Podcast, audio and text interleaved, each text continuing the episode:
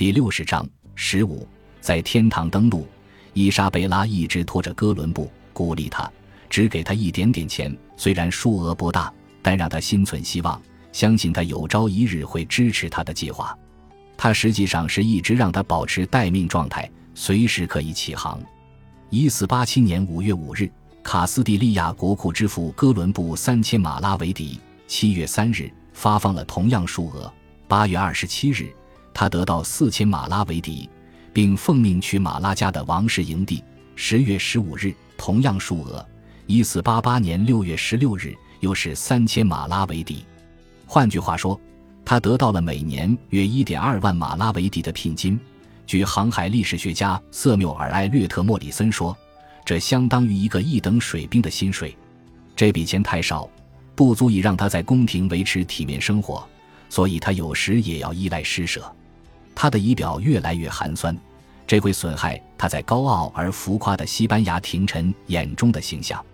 次年，伊莎贝拉将维持他生活的责任交给他的其他臣民，要求酒店和客栈老板们帮助供养他。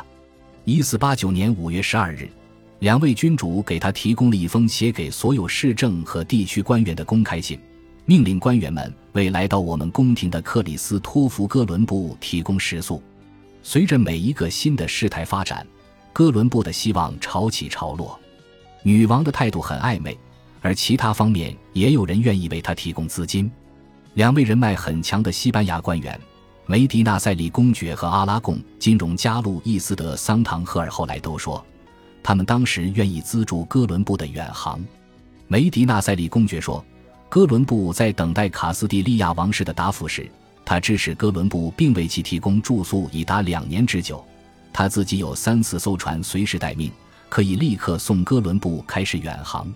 梅迪纳塞利公爵向女王报告了自己的打算，但女王决定由卡斯蒂利亚王室独占这个机遇以及可能的收益，这让公爵颇为恼火。他后来相信自己是最早认识到哥伦布远航的潜力的人之一，但被排挤在外。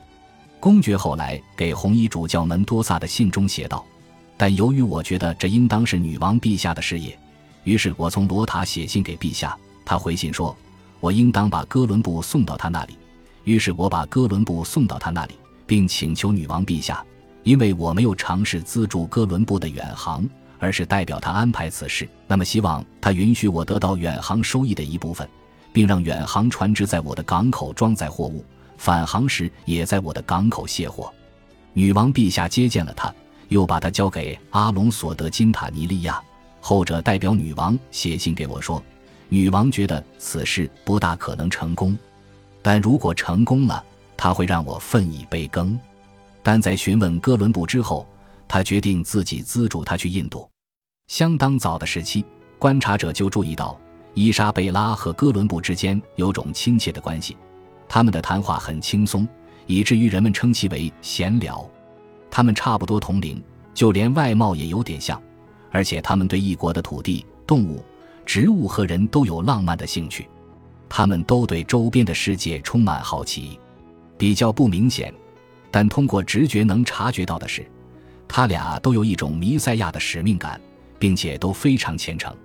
他们都想传播基督教信仰。都相信他们会因此得到世俗的回报。毫无疑问，他们的动机都是既有物质的，也有精神的。他们都追寻世俗的财富，但都不希望别人这样看他们。哥伦布和伊莎贝拉一样，对世界历史的观念比较混杂，将古典学术与神话和近期历史中有文字记载的史实混为一谈。他提议的航行的基础是托勒密的地理学。这部书写于两世纪，在十五世纪初被重新发现。读了威尼斯人马可·波罗的技术之后，哥伦布相信自己抵达东方后会遇见特定的人和地方。和女王一样，他相信祭司王约翰的传说，即神话中的那位基督徒国王滞留在东亚某地的穆斯林或蒙古人当中。他向伊莎贝拉承诺要找到的那个世界。也就是伊莎贝拉命令迭戈德·巴莱拉在编年史中描写的那个世界，但哥伦布也有疯狂的一面，这或许就是他愿意承担这一艰险任务的原因，而几乎所有人都认为他若踏上这旅程，必死无疑。他拥有狂野的想象力。他签名时用的是自己设计的秘密签名，用字母和图像融合，难以解读。有些人相信，他用这种神秘的签名来秘密表达自己和孩子的犹太人血统。但在当时的知识分子当中，用某种密码来书写是时髦的风尚。另一个意大利人列奥纳多·达芬奇，差不多与哥伦布同龄，曾写过一份只能通过镜子来阅读的手稿，闻名遐迩。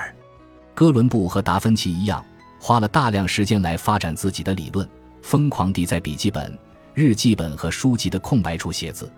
在他拥有的普鲁塔克的《希腊罗马名人传》中，他在第九十九页做了特别的笔记，提及占卜、预兆和预言的形式召唤恶魔。他对马尔库斯·凯基乌斯等人听到虚空中有人说话的技术特别兴趣盎然。后来，他说自己也听到虚空中有人说话。中世纪的这种对天使与魔鬼的着迷和畏惧，在伊莎贝拉身上也有。哥伦布的个性非常复杂，自相矛盾，非常有趣而难以捉摸。他对自己的出身语焉不详，但意大利人确信他出身于热那亚，他可能有犹太血统。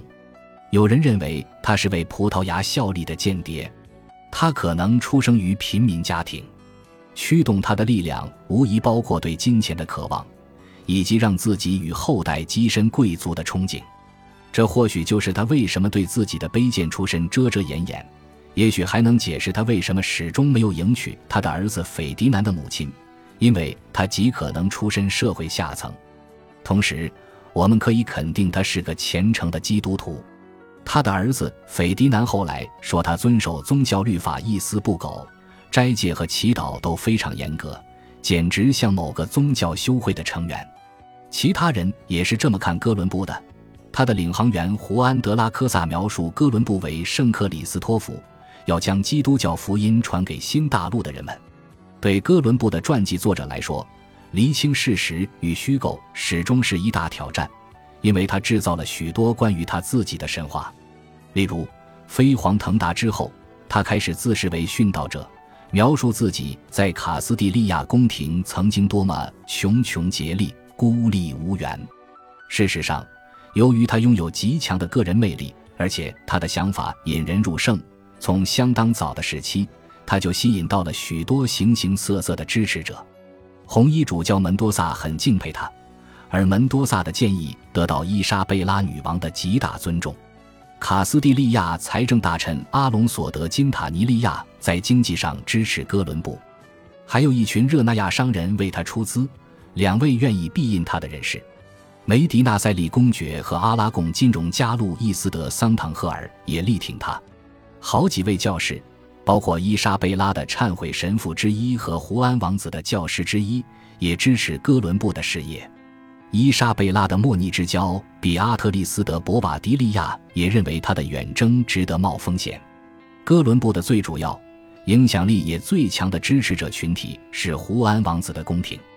胡安王子在一千四百九十二年夏季只有十四岁，他身边的人都是两位君主精心选拔的，任务是负责未来国王的成长、教育和道德指引。伊莎贝拉女王仔细地监督她心爱的儿子受到的抚育，王子的密友在他面前也有影响力。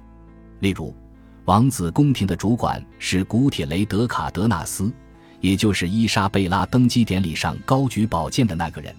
此时，他作为女王备受信赖的谋臣，已经有二十多年了，担任过许多官职，权责越来越大。女王的另一位亲密朋友是宫廷少年的人文主义教师彼得·马特，他成了哥伦布的朋友，后来成为研究新大陆发现的早期历史学家，著述颇丰。哥伦布的另一位有影响的支持者是王子的女教师胡安娜·德托雷斯·阿维拉，她也是御前近臣。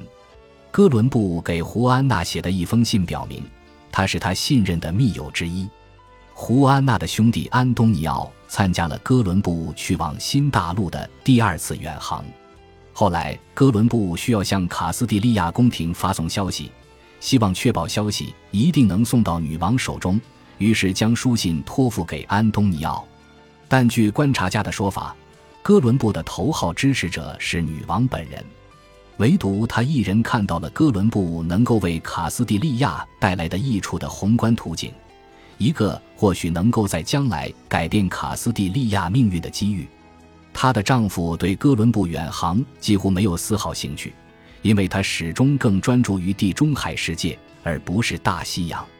哥伦布的儿子后来写道：“女王始终帮助和恩宠哥伦布，而国王对他的计划总是持保留态度，不是很热心。”感谢您的收听，喜欢别忘了订阅加关注，主页有更多精彩内容。